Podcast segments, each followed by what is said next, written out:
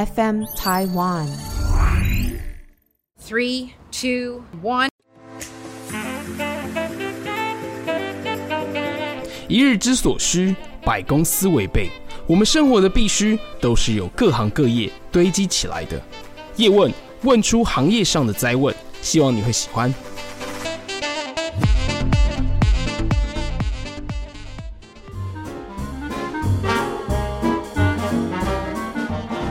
欢迎收听本集的业问，我是主持人尔东安。那今天呢，邀请到了这个不得了，它是跨两个产业，好不好？是一个餐酒馆产业，还有一个服饰品牌。他就是 Rachel Dandy 还有 Blind Pig 的餐酒馆的主理人，我们的小范范老板，哎、欸，欢迎！大家好，我是 Rachel Dandy 小范。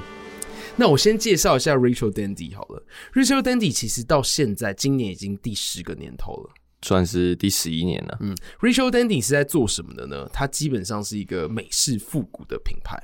对，我们的风格是美式复古，真的很不容易耶。因为你看哦，十年前然后去做的这个服饰品牌，像我记得啦，十年前大概是我们刚大学毕业，因为我跟小范同年嘛。嗯，Sexy Diamond 哦，真的 Remix，Remix、嗯、Remix 现在还在吗？还在啊，现在都还在，还不错。哦，实际上是还不错的状态。那我真的记得印象当中啊，非常多这种台湾的美式复古或者是一些潮流品牌，嗯，现在都不见踪迹。但是能够撑上十年，嗯嗯，刚这个这个过得很辛苦了。在录之前呢，小关我都我都在嗑馒头。他说大概丢了一千多，这样应该不止了。OK，另一个部分呢，他是 Blind Pig 的主理人，那其实不容易耶，你知道为什么吗？第二个不容易是 Blind Pig。嗯，疫情宝宝，二零一九年四月诞生的宝宝，嗯，真的走过了。硬最硬的时候，真的，他就是在挑大家最硬的时候、呃、都不能出门的时候开幕，对，然后之后还办了一个补开幕的仪式，然后是营业两年之后，一年了，哦，营业一年之后，二零二零的时候，那时候忘记了，二零二零嘛，还是二零二一啦，嗯，嗯，然后那时候五月开幕嘛，嗯。就那时候又不是封城啊，对，就是大家不能出门啦，对对，突然变很硬嘛，对对对对对，内用完全不能用。真的，当时我就觉得哇，他真的是跟那个仲恺跟凯，嗯，不要再讲到凯了，头莫 莫头叠莫莫叠修这样。我最近跟他感情不好哦，真的假的？真的，凯要好好反省啊，知道吗？听到这一集之后你就知道意思了啊。好，那我们先介绍一下 Richel Dandy 这个品牌，美式复古。嗯，你当初为什么会想要做这个？主要是那时候去日本有参加一个横滨车展，嗯，然后它就是改装车展，它不是只有改装车，它还有摩托车、嗯、改装车，还有服饰啊、剪头发、油头啊、刺青、barber，就全部都在那个展览馆里面。嗯，每年都会办的吗？每年都会办是叫做什么？它叫做呃，Custom Hard Rock Show 吧。哦，嗯，什么意思？就是 Hard Rock 是一种呃，Hard Rock，Hard Rock。呃，Hot Rod，呃，H O T R O D，哦，Hot Rod，Hot Rod，它是一种车型，嗯，是以前福特出了一个车型，然后它后来把可能挡风玻璃拆掉啊，然后车顶拆掉啊，然后变成反正一种特殊的风格就对了，嗯嗯嗯，它就是在泛指说，就是各种改装车、改装机车，然后是那种复古、美式复古的那种感觉的，嗯。那那种年代的感觉，但是所以在当时 Ritual Dandy 在创立之前，那是因为你先去了这个展览，然后喜欢上美式复古的文化。对，嗯、算是美式复古是一九四零年代，算是那阵子的，应该是算它其实蛮广泛的啦。它、嗯、就是大概是从二零到六零年代哦，对，它其实蛮广泛的。OK OK，然后你就喜欢上，喜欢上就要做品牌啊，就要做服饰。那时候的契机是觉得台湾的品牌。一直卖不赢日本的品牌，嗯，日本品牌就做的很精致啊，然后单价很高这样子。嗯、举例来说，好不好？这个尔东安平常也有在涉，高中的时候也在涉猎，像 W Tapes Neighborhood，对，它算是日本品牌非常成功的，非常成功，而且是走高端，然后感觉它也是走美式的，对，只是它现在的感觉比较偏潮流挂。哦、oh，对，它就是会随着流行啊，它就出一些那种 box logo 啊，oh, 或什么就只有出 logo 的东西。最近还注意到，因为二零二零十二月的时候有去，然后他们还卖那个登山啊或露营的那些装备，那怎么可能在美式复古的硬汉店里面出现？嗯，其实我觉得日本日本人玩风格是蛮厉害的，嗯，他会把美式的风格，然后融入他日式的元素在里面，然后它融合的就会完全不突兀，它就变成一种一种新的态度，对新的风格。嗯，然后有些人说这种风格叫做アメカジ，アメカジ，对，什么意思？アメカジ就是 American casual 的意思。哦，对，就是美式休闲。嗯，那可是因为日本人融入了很多，他可能 Levi's，比如 Levi's 是呃国外的品牌，对，然后可是创牛仔裤的人嘛，对，然后可是在日本发扬光大，嗯，然后他就变成有日本的支线啊等等，就是 反正日本人就是很会把真的你看精神给玩的，跟藤原浩、跟陈冠希当时的联名，嗯，然后还跟这个。川久保玲应该有联名，Levi's 真的是把这日本人真的是玩这个 crossover 玩到极致，是，所以是真的蛮厉害的。嗯嗯，那那时候就觉得说，哎、欸，那很想就是跟几个朋友对这种服饰很有兴趣，嗯、然后就跟就是朋友一起创业这样子。嗯，就做了 Ritual Dandy 这个品牌。对，那时候就是然后在一开始嘞就做衣服。啊，对，一开始做衣服，那是有没有 model？因为在我创业的时候，或者是任何人创业，可能他们都会设立一个 model，还是自己喜欢做什么，就哎、嗯，他要符合美式复古，符合我们的核心概念，就出了。那时候的参考 model 是日本的品牌，叫做 Radio、嗯。对，Radio Radio 还在吗？还在，还在，只是它风格慢慢有点也是有变化这样子，因为毕竟已经过了十年、十一年了嘛。嗯，对啊，所以其实。品牌成熟度啊，或是风格都慢慢的转型，这样子。嗯嗯对。哎、欸，讲到这个美式复古，假如以现在听众来了解的话，因为就像我我个人来了解，OK，Carhartt，、okay, 嗯，然后 Dickies，嗯，对，刚刚讲到 Levi's，但是 Carhartt 跟 Dickies 现在在我对我来说的印象还是比较是美式复古这样的感觉。对，比如说他们的卡其裤，硬硬挺的卡其裤，他们或者是连身连身装，对，他们会做比较工装。嗯，工装的感觉，嗯，就是应该说美式复古这个范畴是很广泛的啊，嗯，就是有包含发型啊、刺青啊、音乐啊，然后比如说像工装啊，或是绅士的装扮啊，哦，其实对，其实都是涵盖在里面的，所以其他的就是不会说哦，只局限在某一个项目。那像卡哈或者是 Dickies。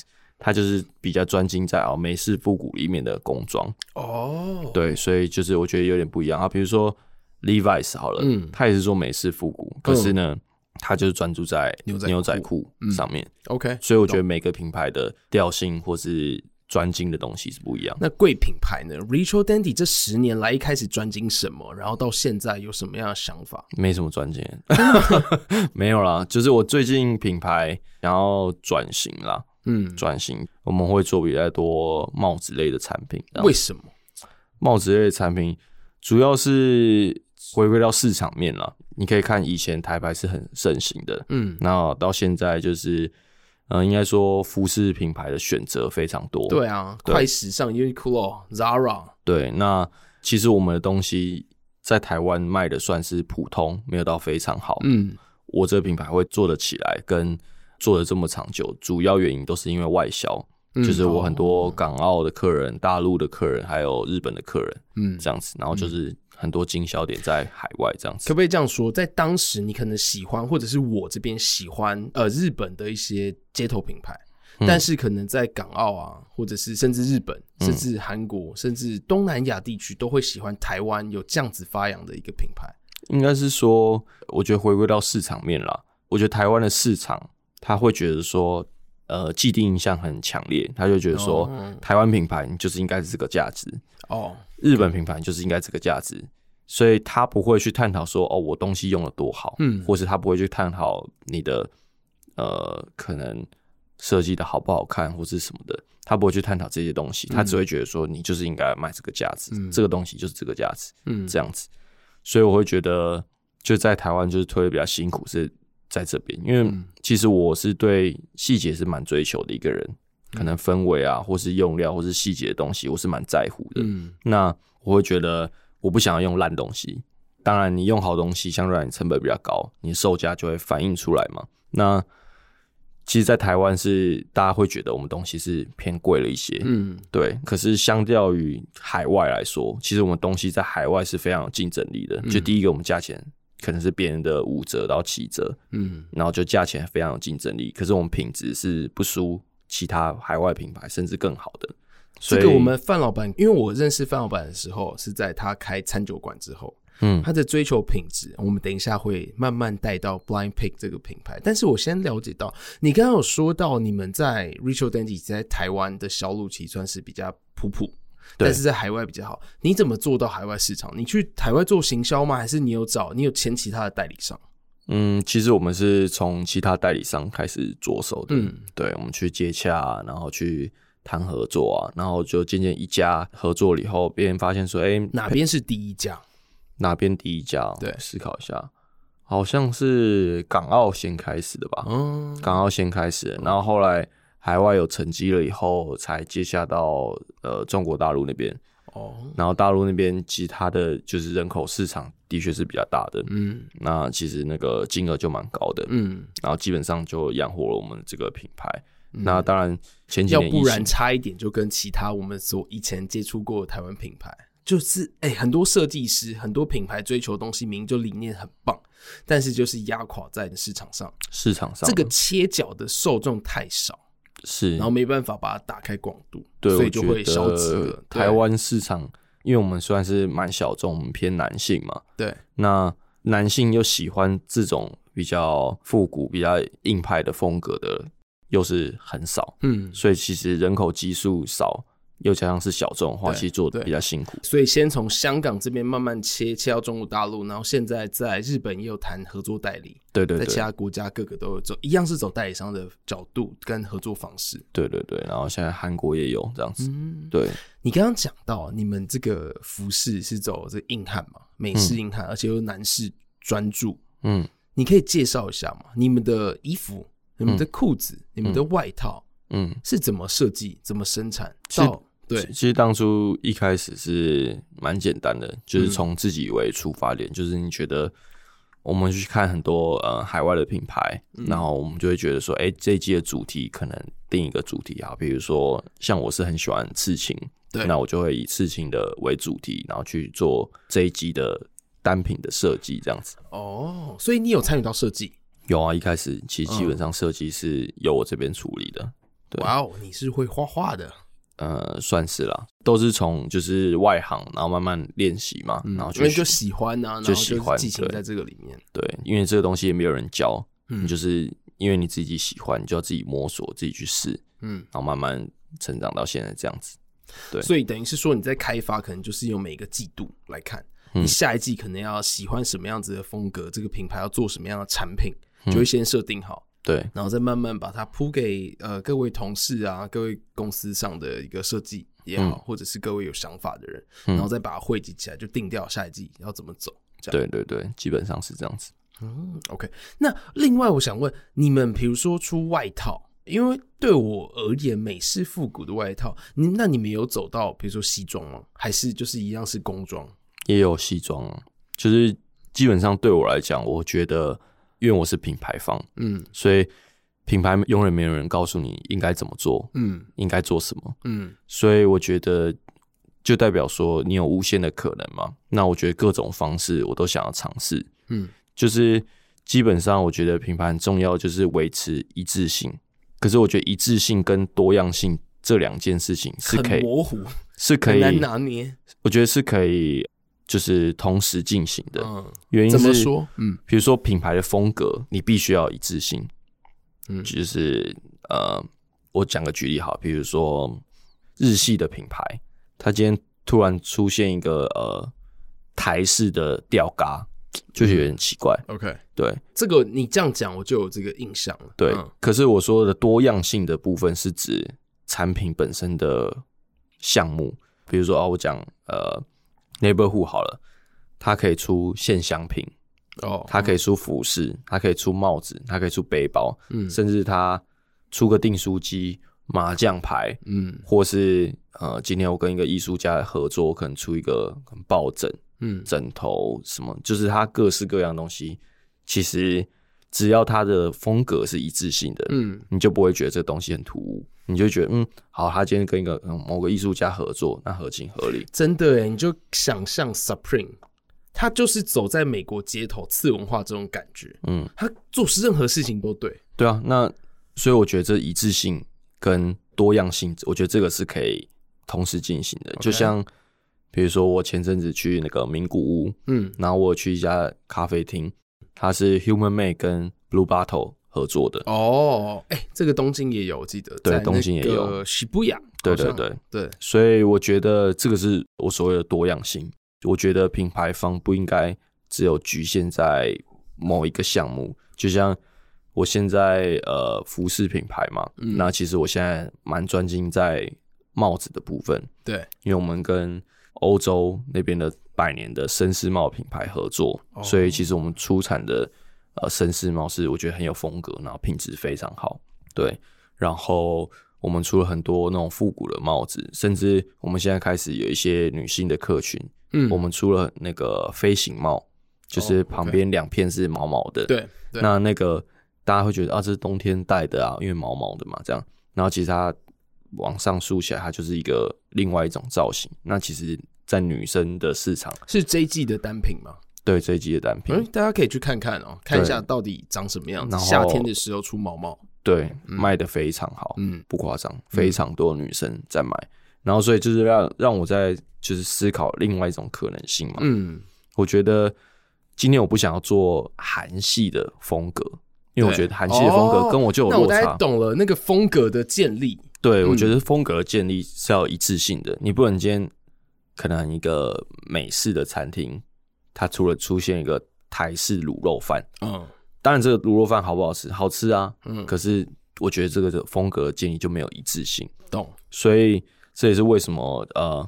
就想用迪卡侬角去卖西装，搞不好也有可能运动西装，但是它听起来就怪怪的这种。对，嗯。可是假如他把西装做的很很运动，嗯，那这件事情就变合理了。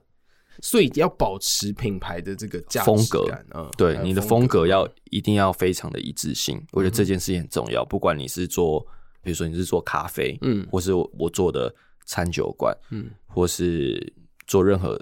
创业好了，你我觉得品牌的一致性这件事情是关键。所以你们下一季，因为现在算是 Q two 嘛，下一季的时候就是七八九月。嗯，那你们现在设定是什么？我们现在其实做了很多款的帽子哦，对。然后我觉得，呃，我现在的品牌调性，我是希望做到像是日本的卡佛拉。卡佛拉是什么？就是专门做帽子的店，oh, 以你可以你去日本的可能呃梨元素的街头，你会看到哦一家店，它里面全部都卖帽子。嗯，对。那我希望是类似这样的呈现，或是像日本的那个 HW Dog，嗯，那台湾也是有人代理，嗯，那它就是他就是其实都做复古调性的帽子。嗯，那我觉得。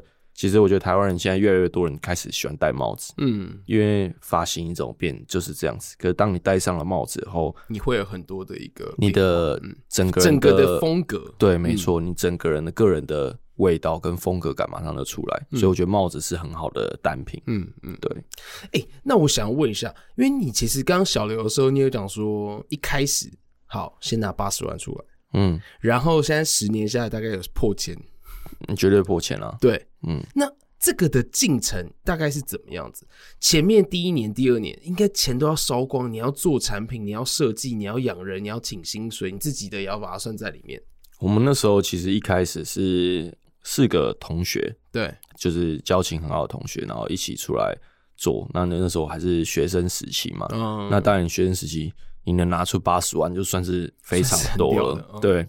就每个人东抽一点，西抽一点，然后拿出这些钱。而且十年前哦、十年前，对，那那时候我们还是学生，我们才、嗯、应该才大学吧，嗯，二十一二，对，嗯，那那时候就是觉得，哎、欸，大家就是只是抱着玩玩的心态，没有说很认真想要去做这件事情，嗯、这样。那这时候其实一路走来走了蛮多冤枉路的，我觉得创业这件事情不可能很轻松，不可能一下就非常成功，嗯、一定就是。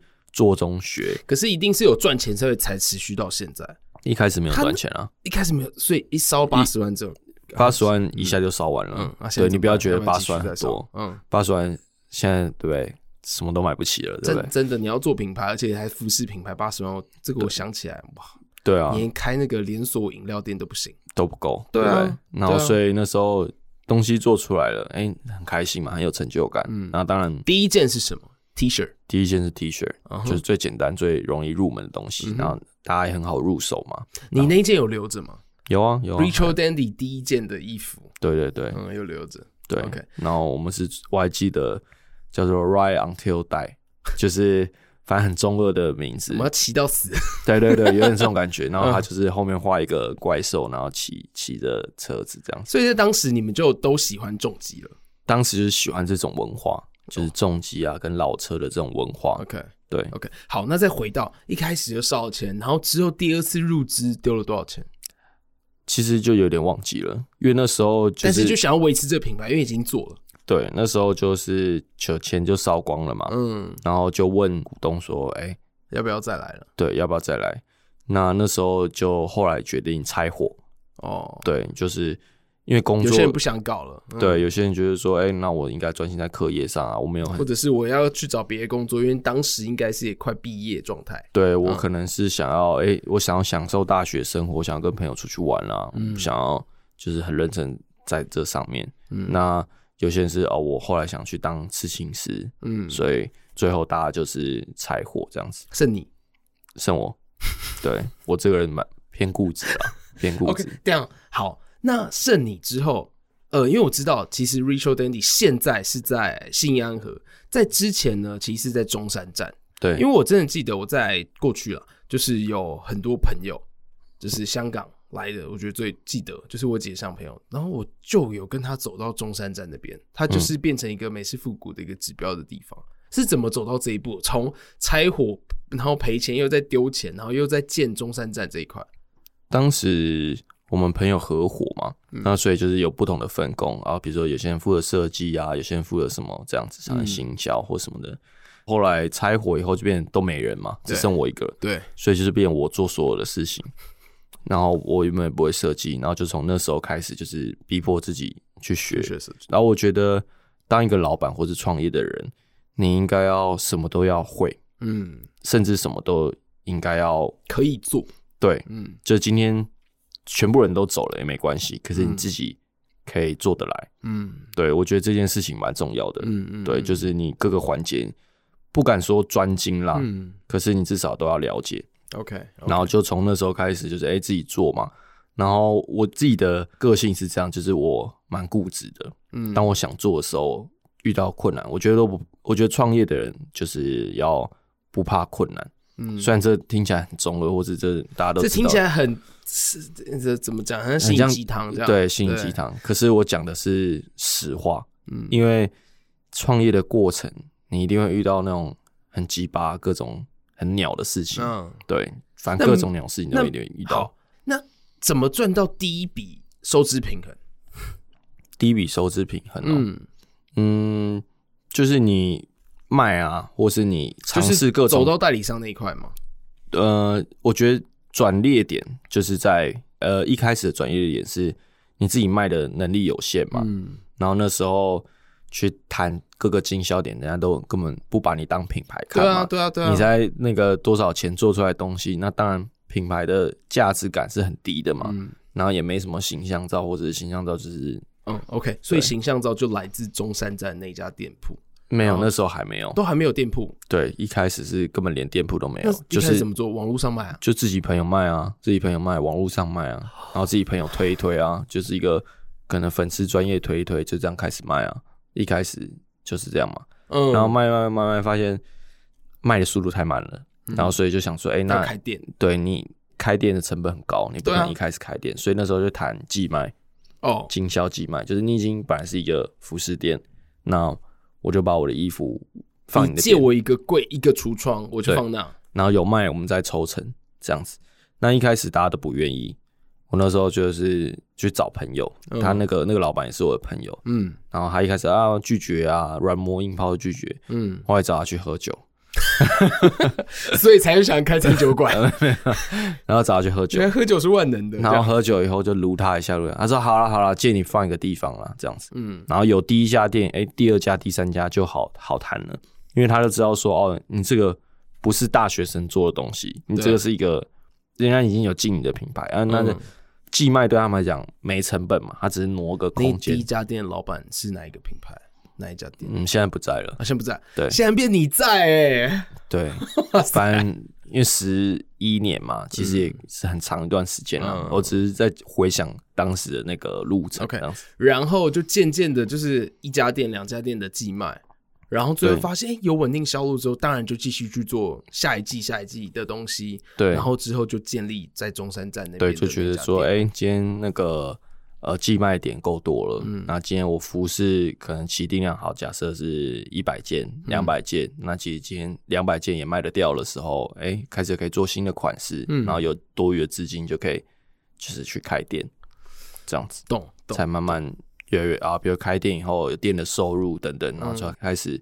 就会去想说，哎、欸，那怎么样可以卖得更好？所以其实有可能你都没有把自己的薪水算在里面，你就是赚到钱直接丢，赚到钱直接丢那一阵子。创业的人一定是没有把薪水算在里面的、啊，对，因为呃，只要你能过活，基本上对创业的人就觉得是可以接受的了。难怪现在范老板不吃馒头。以前吃太多了，没有啊，还肚子饿的时候还是会，穷的时候还是会。OK，那这样的话，OK，那 Ritual Dandy 的话，我们现在可不可以简单一句，就是它的概念？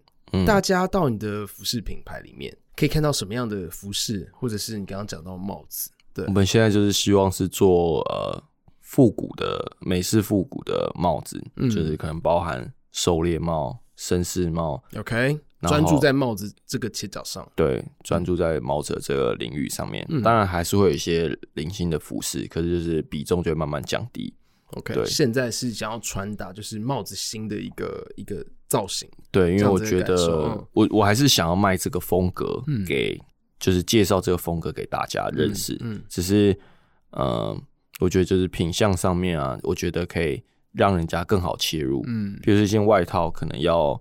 比如说一两万块，对，那我觉得这个切入的门槛就比较高，大家会甚至说啊，买了我也不知道我是不是要整套一起买，我才可以有这个风格，哦啊、搭得好这样。嗯、对，嗯、可是帽子这个东西是，我只要一戴上去，各种风格的人都可以马上变成就那个样子，所以我觉得帽子是一个风格感非常强烈的东西也是代表品味，而切入门槛也不会到那么高，嗯、这样子。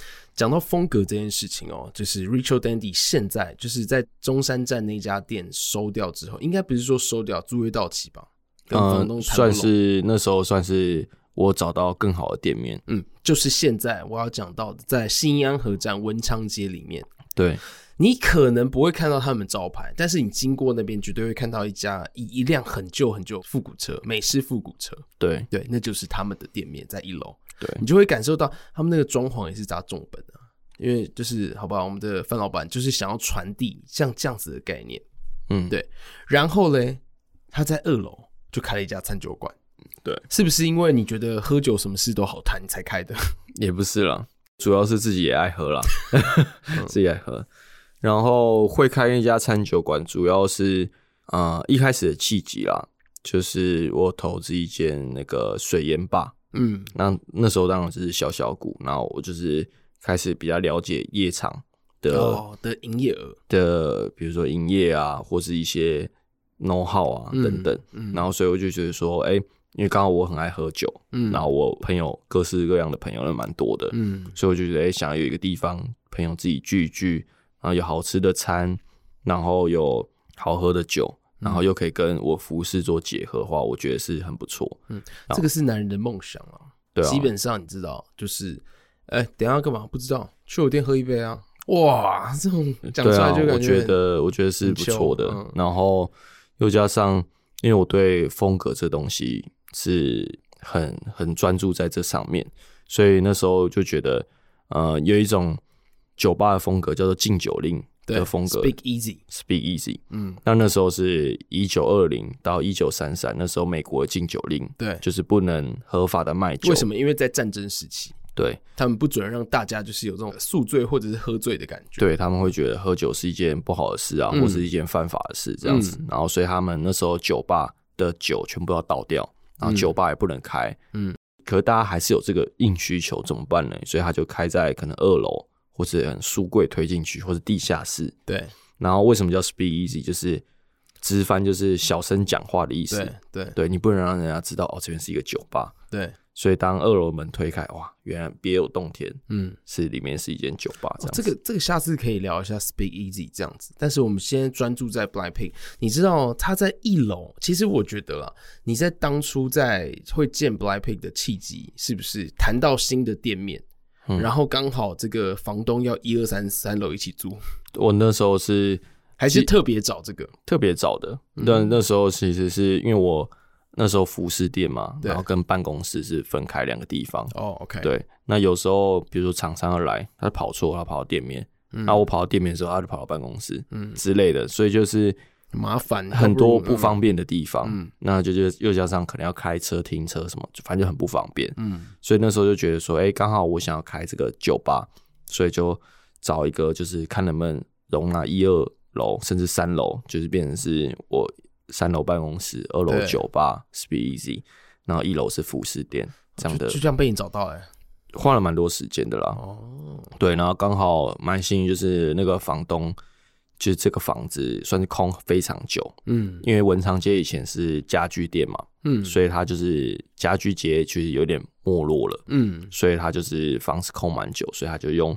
算是蛮不错的租金租给我，然后跟他签比较长的合约，这样子、嗯、真的很建议大家可以去看一下，因为就我所知啊，好不好？我们的小范，嗯，范老板，嗯，在 Blind Pig，在这个 Rachel Dandy 装潢上面花很多钱，是没错。对，那时候他连找对他连当时的那个酒吧的沙发椅。对，是那个红红绒布的，嗯，对啊，算定做的，对，是定做的，嗯，然后还有就是一般的桌子椅子啊，嗯，都是感觉是特别的，不是那种从 IKEA 搬过来那种，是，所以里面的这个酒吧的质感就提升了。我觉得细节对我来讲是我蛮注重的啦，所以我那时候因为做服饰嘛，有认识很多艺术家，嗯，那这些艺术家他有一个职称叫做 Sign Painter，嗯，他就是以前。一些人没有电脑，所以他没办法输出招牌，所以他就是用手绘，嗯，然后贴上金箔，然后甚至可能有一些技法，然后让招牌闪闪动人嘛。所以说，你的玻璃墙面都是找 sign painter 去画的，对，所以不是直接贴上去的，都不是贴上去，都不是电脑输出。哎、欸，我没有注意到这件事，我去那么多次没有注意到这件事情。然后呃，上面就是有亮的部分，全部都是金箔。对，然后我因为我觉得金箔这个东西很特别，嗯，它没办法像电脑输出这么完美。可是因为它是人工画上去的嘛，嗯，那它这个东西会氧化，所以它原本是可能黄金色的，可是它可能过了两个月、三个月，它就变成慢慢有点古铜色。哦，那它也不会整片都变成古铜色，它就是会有那种斑驳的那种效果。那我就觉得这个东西才有灵魂。就是因为不完美，嗯，所以它就是有人的灵魂在里面。嗯嗯嗯、那我就觉得说，哎、欸，这个东西很吸引我。那也因为我做服饰品的关系，我认识这些艺术家，因为这个东西是在台湾比较少见的。那我就找他们合作，然后还合作镶嵌玻璃，嗯，就是很像那种欧洲的教堂，有没有、嗯？它就是用一片一片老的那种玻璃，然后各色玻璃拼。哦，对，我有注意到，我有注意到，在进去之后右手边，对我们两侧就是刚好有一个长的，我就是。那时候特别设计是要给这些艺术家有发挥的空间，这样子。因为当然我也自己很喜欢，然后加上你本身是艺术家吧？你我是艺术家，你真的不算是一个生意人。你要花那么多钱在大家没有注意到的细节上面。可是我觉得这个是，就是当你懂这个的时候，你会觉得哦，你会惊讶它的价值所在。嗯。然后比如说像那时候天花板，呃，Speak Easy 那时候会做一种叫做锡的。用锡金属的那个锡去压制的天花板，嗯，然后它就会呃可能有雕花的纹路，就很像是呃讲个举例，就是像是大亨小传，它那时候就是很多那种雕花的风格，很华丽的风格，嗯，然后那时候我就从特别从美国进了一批席制的那种天花板，贴在我们酒吧吧台的屋顶这样子。OK，我跟你说，听到这一集的人一定要去 Blind Pig 看看。因为我听完之后，我都想去。我没从来没有注意到那个酒吧上面的天花板是用席对这样去做。我觉得不是每个人都愿意在细节上下功夫。对，可是我觉得当你发现这些细节的时候，你就会觉得这些东西是有价值的。这个就是他固执的地方。嗯，但是另外固执的地方是要说他对酒很坚持。嗯，他对吃也很坚持，而且还给我常常换菜单。是我们把自己当这个这个无菜单料理，是不是？没有啦，就是 dining 这样。其实我觉得这个也是呃一段曲折的故事啊，就是关于酒吧的部分，嗯、因为呃我原本是接触水烟嘛。跟酒嘛，对，那跟餐酒馆其实它是完全不同性质的东西，更不要说跟服饰，它就是完全不同的产业。那在找人上面啊，或是酒啊，餐跟酒其实都是我算是新的领域，所以我算是从外行进来嘛。那又加上遇到疫情，所以很多多重的因素。嗯，我觉得很多东西都是从做中开始学。你这样讲起来，会觉得哇，你现在能够坐在这边聊 Blind Pig，好伟大哦！就是可能吃了很久的馒头啊，真的。对，那当时很多问题啦，可能资金的问题啊，你花了很多钱在装潢上，结果你遇到疫情，哇，你根本没办法开，还是亏钱。二月十九号四月的时候开幕，对啊。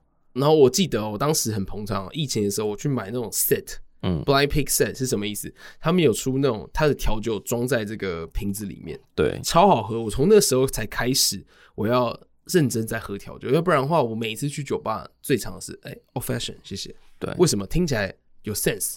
嗯，然后不会对，不会踩雷，然后又不踩雷，对，就是 old fashion。old fashion 是什么？这边帮大家科普一下，就是简单的 whisky，然后再加上盐巴，再加上这个苦精嘛，然后还有糖，嗯，然后甚至一点的柑橘，嗯，挤一点上去，会挤一点皮油，哦，皮油，对，不会有盐啦，可是就是会加一些苦精跟糖，然后会稍微调一下这样子，然后会。就是让一点溶水，对，比较好入口。对，这个其实我有去查过，因为就是这个走走跳夜场必须要有一些东西可以讲吧。嗯，Speakeasy 啊，Speakeasy 是什么啊？Speakeasy 就是我刚刚就可能讲一下，隐藏式酒吧啊，对，呃，对，然后还有这个，然后还有另外就是 Old Fashion 是什么？Old Fashion 呢，其实就是以前可能在美国，嗯，可能他们在要开垦嘛。在工人要开垦，但是他们觉得说单喝威士忌哇太难喝，所以就简单带几颗糖啊，然后一点点的这个柑橘那些东西，然后把家庭就非常味道变非常好，所以它可以说是一个历史非常悠久的调酒。我觉得酒为什么吸引我，是因为当然不是因为单纯喝醉了，我觉得酒是它的变化很多，就是就像你看它为什么威士忌他们会加大冰。为什么不是就是哦，就是一般冰就好？对，原因是因为威士忌它这个东西很特别，是它随着不同的溶水，可能溶水一点点，它是一个味道；溶水中的时候，它是另外一个味道。嗯，尾韵的时候，溶水更多的时候，它可能又是另外一个味道。哦，所以它会是整块的冰。对，那它大冰就是慢慢融化，慢慢融化的时候，它那个威士忌就有不同的风味。嗯，可能哦，尾韵是甜的，或是什么的这样子。嗯，我觉得就是可以品尝出这个东西。然后就像你说的哈，比如说有讲调酒的元素，可能 old fashion 就简单加了什么什么东西，它的那个风味是完全不一样。嗯，对。然后我觉得就是很多变化，我觉得这是吸引我的地方。这样子，现在 Blind Pig 的调酒当中，你现在这季餐，因为我知道都会常换，但是酒单会常换嘛？嗯，酒单也会换。对，酒单也会换。酒单应该这个月底会换。好，这个月底我们现在是五月十七号，下个月开始的酒单。六月开始嘛的酒单是有什么比较特别推荐的？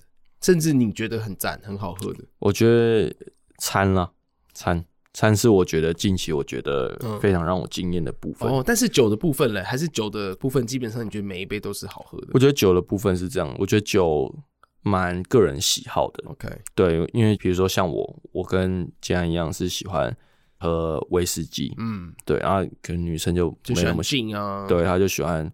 甚至他觉得，哎、欸，酒感淡的啦，水果啊，简称叫美酒，美酒啊，对不对？像我也蛮，像我也蛮喜欢喝美酒的，啊，对不对？其实我很喜欢喝美酒，呃，对对对对对。那所以我觉得，反正这个东西是很很主观啦。不要看我 IG 上面常常那边在 po 一些 whisky 啊，那个是什么？那是都是男生一群喝的时候。对啊，对啊，是喝酒精，不是喝品酒。对对对，还是有差距的嘛。对，然后我觉得现在我们是五月才刚换新的菜单。对。那就像我说，就是一路走来，我的呃菜单是一直有变化的。对，那因为说实话，我一开始也是算是外行，嗯，然后慢慢了解以后，然后我也找一些呃在餐饮业很成功的朋友来给我们试吃。那他那时候给我的建议是说，他觉得我们餐不是不好吃，可是没特色。哦，是啊，不会吧？我记得上次吃都很有特色。他的理由是这样子，他是说。就是我讲的一致性的这件东西。OK，比如说他觉得这边就是很美式的风格，所以美式装潢、美式的 bartender、bartender 穿着，我们对 Rachel 很要求一定要白衬衫，然后我们黑色吊带，那都是 Rachel Dendy 的服装。对，然后还有我们 Rachel Dendy 帮他刻制的领带、吊带，嗯，绅士帽这些，嗯，所以他觉得一切一切都是。很美式的感觉，然后氛围很棒，然后音乐很棒，然后甚至音乐也是，就是直接美式的。对，就是我还有跟他要过这个播放清单，老的爵士乐就是符合那个年代感的，甚至连我本身就是都是长这个样子的人出来。对，嗯、可是他觉得在餐上面，就哎，突然出现一个台式的东西，或是他今天出现了，好，比如说我们之前有卖卤味，卤味拼盘，卤味拼盘，嗯，或者我们之前有卖小汉堡，可是很好吃呀。就好吃，但是一致性啊，对，回归到这一块，他他会觉得说有点可惜，对，因为我举个例子，你想到瓦城，你就想到泰式，对，然后你想到真鲜，好吃的苏喜在真鲜，对，你就想到日式，但是我没想到我竟然在 Blind Pig 这个美食复国的地方，结果吃到了台式的东西，对，那你说它好不好吃？好吃啊，可是美式复古要吃什么？美式复古好，比如说 Tacos，或是比如说。牛排排餐，嗯、或是比如说像我们新的一季菜单有一个叫做豹子橄榄，或是大蒜面包，嗯，okay、就是其实像豹子橄榄是国外很流行的一个小吃，对，就在台湾非常少见，嗯，对，就是这是特色之一。然后它吃起来会有点苦苦苦甜甜的，对，嗯、对，然后我们加了加加拿大的新鲜的枫糖在里面，所以吃起来就会有呃不会那么苦。然后它是一个很好的下酒菜，它是属于下酒菜哦。对，对，然后我们还加了培根跟核桃在里面。哦哦，这感觉嗯，对，风味应该很不错，很不错。然后还有比如说像我们最近卖很好那个大蒜面包，嗯、然后还有呃鸡尾酒的虾子的杯。对，反正就是我觉得 OK，每一道菜都讲出来真的是有画面，就是 OK，跟美食不复古是搭得起来的，比刚刚所谓的卤味，就算它很好吃，卖的也很好。对对，然后当然炸物拼盘是一定有的啦，对不对？啊，我们现在没有炸物拼盘了，也没有炸物拼盘了，没有炸物拼盘。可是我们取而代之的是炸鸡，OK，我们炸鸡是非常厉害的炸鸡，因为我有跟几个这个酒吧的朋友聊过，嗯、炸物拼盘是这个算是决胜的关键。什么叫决胜关键？嗯、就是赚钱的关键。嗯，成本低，成本低，销量快，销量快，翻桌高，这样。对，嗯。然后，但是你们取消这个，我取消这个，就是原因是因为我觉得。我们既然被设定成是餐酒馆嘛，所以我不希望我的餐，你们店的招牌菜是什么？哦，我招牌菜是薯条，这不像是一个餐厅会说出来的话。我希望端出来的东西是有价值的东西。小范，你真的很屌，你是艺术家哎。没有，我就觉得说，你今天花了钱来这边，嗯、我不希望你是吃粗饱，对我希望你是真的把这边当做一个哦有酒又有餐的餐厅在吃。我是把它当做餐厅的规格在做，嗯，对。当然你说哦，酒啊，利润怎么样？这当然是。可是我觉得，既然你来，你掏钱了，我就希望给你好的东西。我觉得这样才有店的灵魂。好感，哎、啊，等下等下，你去的人都知道这件事情吗？不知道啊。你要大肆宣传这件事情，哎。因为我觉得这是非常好的一个想法，你会把整个喜欢美式复古去做一个大的延伸。你就算不是喜欢美式复古的人，你都应该可以去看看。对啊，对啊，它的搭配的像我们的酒跟餐，还有它的环境，嗯，对。像我们新的一季菜单出了一道意大利面，嗯，就只有一道，我没有饭，没有面，就只有一道意大利面。嗯、对，就是培根起司宽扁面，就是很最基本。到基本的东西，然后只是这道面，其实我花了很多心力在调整或是呃制作上面。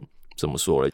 呃，那时候的就是主厨他开这个菜单的时候，他希望这道面啊非常非常的硬，就是外国人的那种口感。嗯，他们意大利人他们会喜欢吃 al dente。嗯嗯嗯，a l d e n t e。嗯，al dente，al dente，它意思就是。面心要为硬，呃、对，它就是要吃，呃，简单来讲就是要吃有口感很硬的面，就对，就是不熟的面，可以这样说。可是我，哎、欸，我也喜欢吃那种面哦、喔。可是宽扁面要煮到这种要硬不硬，要要熟不熟，其实蛮那个水啊，那个配比有有有油水配比，其实要注意啊。那时候我们在做这个的时候，我完全不懂主厨到底想表达什么，你知道，我完全 get 不到，我就觉得说啊，什么意思啊？要吃这个面到底在干嘛？然后他就反正他就是做了一份给我吃，然后我就觉得说吓到。嗯，就是因为你就想他就是培根啊，然后什么起司什么的，嗯，那个酱什么，就就这样而已，嗯，能有什么变化？嗯，然后他做出来以后，其实我是蛮蛮惊艳的。他的那个面啊，是吃得到面粉的香味，就像是白饭，嗯、白饭你是不是呃吃一吃，在口中嚼久的话，它就变甜甜的，嗯，有点那种感觉。所以它是 carbonara 嘛？它是蛋黄面吗？它不是 carbonara，我们那个算是宽扁面。OK，它叫 Alfredo，Alfredo，Alfredo。然后因为它加入了美式的元素，嗯、所以它就加入了培根，嗯、然后培根做的那种咸香，然后它把呃那种培根的那种咸香味有煮出来，然后面的那种筋性有做出来。嗯、不知道为什么你在讲这个的时候，我脑中有想到 Godfather 教父那种感觉。哎、欸，其实其实就是那个年代的的东西，就是黑手党，然后大亨小赚那个年代的，就是金九链的感觉。嗯，所以我觉得。就是我只有一道面，可是我想要传达的是这种感觉给客人。当然，很多人会拉扯嘛，就说啊，这太硬了啦，这啊接受度很低啊，老一辈的人怎么样怎么样，嗯、很多想法什么。可是那时候我也跟那个厨师他们在拉扯这件事情，然后只是后来他做出来以后，我没有话说。嗯，你就同意他这样做？我觉得成为最新的菜单。他讲的一句话我，我我我很认同。他说。假设你要吃一般的东西啊，你就去一般的地方就好了。假设你要来这边，你就要接受我主厨的灵魂。哦，我觉得讲的非常好。就是我觉得记忆点这东西很难，很很模糊。或你今天要做一个品牌，或是开一间店，记忆点这东西都很很模糊。可是为什么你会去那些名店？不是单纯只有它的名气，嗯、是因为它的东西有灵魂，而且重点是它传递的文化。对，它的东西是有灵魂在里面的。嗯比如说，我们做了一条炸鱼，它是我们的主厨说他想要做炸鱼薯条，嗯、可是他不想做一般的炸鱼，所以他就参考了哦，十八世纪那时候呃做了一条炸鱼，然后他是把我跟你说炸的鱼骨，你讲到炸鱼薯条的时候，想到只有一个就是 Costco 的炸鱼块，嗯，然后直接拿回去回炸出来，哇，超快的，那超快、啊，但是你去弄主厨，那十八世纪炸鱼薯条是什么？就是他那时候这条鱼叫做呃，我不会念法文啦，嗯，反正就是要炸鱼这样。然后他是把鱼去骨了以后翻开来，然后去炸，然后它炸出来以后，鱼就像一个船形，然后上面放了放了调味的奶油。该不会是长得像牡丹那种那个牡丹牡蛎吧？没有没有牡丹，牡丹是那个天妇罗店的。你说那个虾鱼嘛？对，它站起来那种，有点类似那样子。它是鱼是是会站起来的，所以是什么鱼？你们那是什么鱼？呃，我们那是用现流的鱼，多大？大概手掌大吧。哇 Wow，就到包含手指，反正就是大概是两三人份这样子。甚至可以更多人。然后他做这个鱼呢，是十八世纪的时候，那时候法国的财务大臣，嗯，叫做 Colbert，嗯，他那时候做给客人的鱼。对，那据说十八世纪长的样子。就是那个样子，然后一直流传到现在。然后那时候啊，嗯，他开这道菜的时候，我就还去那个问我法国朋友，因为我要查菜名嘛，我要查这个菜的典故嘛。我问他说：“哎，你知不知道这个？”哦，不知道。我说：“哎。”哎呦，你说虎晃点我啊？对啊，可是你讲的这么头头是道，我想说你不会晃真的假的？对，你不会晃点我吧？后来他十八世纪郑成功的东西拿来给我吃，这样。对他，他说他知道这个 Colbert 这个财务大臣，可是他不知道这道菜这样子。然后后来去查，然后后来我就问了那个 Chat GPT，哇，你好新潮流。然后呢，然后呢，我就问他出现了，就问到，他就说哦。当时啊，那个他出现的典故，他说当时那个财务大臣觉得一般的炸鱼满足不了他的客人，嗯，所以他就叫他们那边的那个御厨就再出一道这道菜，就是很简单的东西，嗯、可是一出场他就一条完整的鱼摆在那边，然后上面放了奶油跟炸的羽衣甘蓝什么，就就这样子。然后他说就是惊艳全场，然后鱼肉非常的嫩，非常好吃，然后又很惊艳。据说就是当时就流传到现在嘛，他就他就把这个典故给我，我受不了了，怎么了？Blind Pig 高潮了是是，开始定位，不是哦，没有，必须这边提醒一下听众朋友，Blind Pig 啊，对不对？他们礼拜二公休，嗯，吃不到，嗯，哎、欸、，OK，但随之而来是出餐慢，然后成本高，对，我觉得这个是偏营业面，对啊，对，那就是当初主厨会设计这些菜单，也是都有考量到。哦，oh. 对，就是它很多东西是可以前置完成的，那、嗯、出餐就不需要花到太多的时间。OK，好，对，解决出餐慢这件事情，前置作业完成，算一天可能大概会有几条的出餐量这样。对的，就是你可以抓限量，因为我们是那种限流鱼，Okay. 就是每天就像你去海港每天捕到限流鱼叫做很捞啊。对，就是你就是每天限量的这样子。嗯、然后，可我觉得这个东西就是很有灵魂，你摆出来就是跟 Costco 那种东西不一样。嗯，对，那这就是你餐厅的价值。那你们还有卖薯条吗？你们薯条是出了名好吃哎。然后呃，我我讲到刚刚那个鱼嘛，嗯，后来我问那个法国人，不是被问到吗？对。然后我后来去查 GPT，后来我就去查，这道菜只出现在法国的那种非常高级的那个法式餐厅 fine dining 才会出现的东西。真假的？对。那我就觉得这个主厨就是想传达说，哎，今天。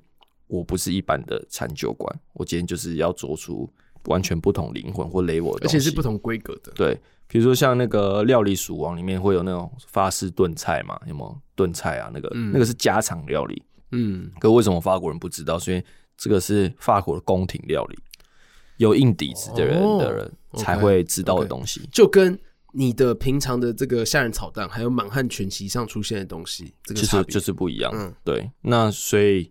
当我去查完这些东西的时候，哎、欸，你就会对这个厨师 respect respect，对不对？他就是这集叶问致敬厨师，记得就要听哎。对啊，我就觉得，我就觉得这是这厨师的灵魂。你怎么找到这位厨师的？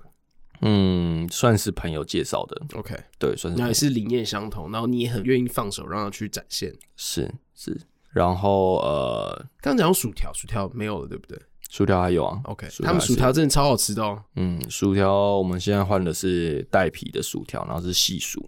原本我们是宽的，因为你要一致性，嗯，对不对？带皮薯条才有感觉，这个美式复古感，就是有那种粗犷灵魂的感觉。那我觉得是很不错。嗯，对。那排餐嘞？其实我记得我前几天看到你发 story，排餐很屌。嗯，像我们用的羊叫做 Lumina 的羊，上帝的羔羊。嗯。我不知道是什么意思。Lumina 对 Lumina 的意思，它是一个羊的品种，在纽西兰这样子。嗯，然后呢，我们牛有和牛嘛，嗯，羊也有和羊。那 Lumina 就是被号称是和羊。这个羊很特别，它有羊的香气，嗯，可是却完全没有羊的骚味，叫做高地和羊。嗯嗯，其实，在纽西兰那边，对，法式小羊排带盖。对，然后反正它算是羊里面算最贵的羊，嗯，对。那那时候我就觉得说，哎，今天我想要出个羊的话，就应该要用到最好的羊，对。所以这个羊你可能在台湾能吃到的，可能也没几间店啊，嗯，对。那可能能吃到都是那些 fine dining，嗯。那我觉得。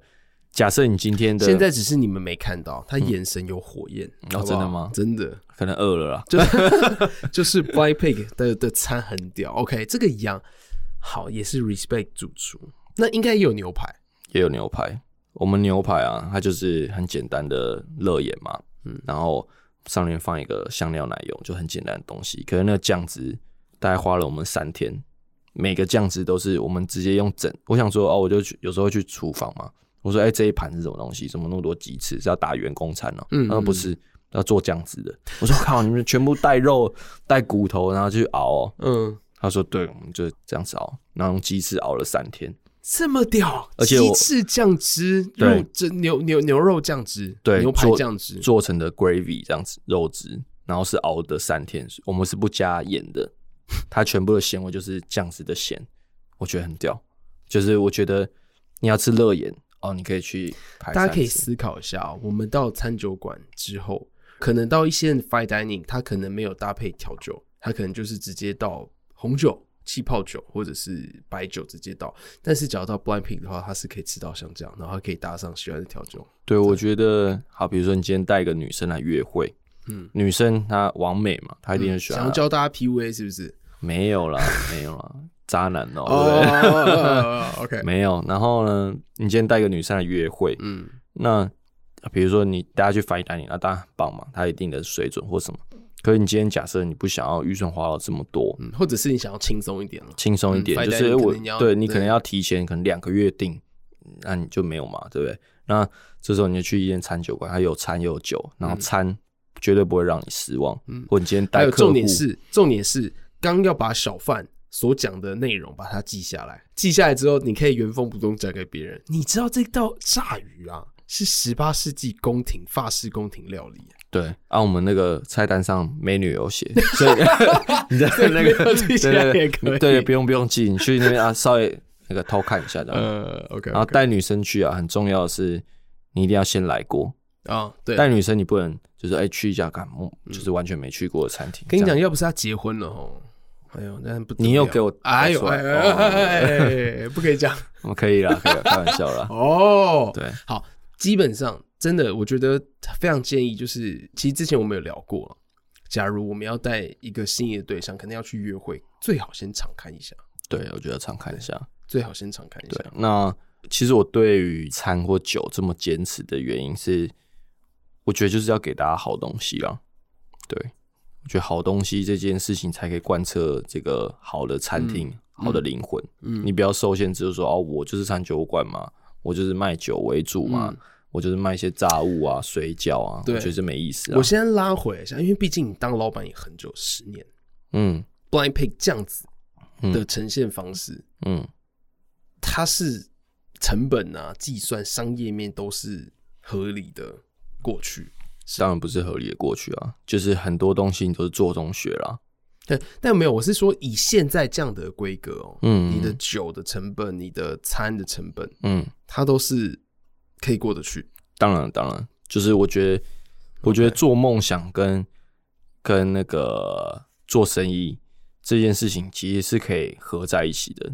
嗯，对，我觉得只是看你怎么去做。就像我刚刚最开始讲的嘛，我觉得做品牌，嗯，呃，没有人告诉你你应该怎么做，对，也没有人规定你一定要怎么做，嗯，对，你可以说哦，我顺应潮流，现在时下好什么你就买什么，对，或者应该怎么样怎么样。可是我觉得。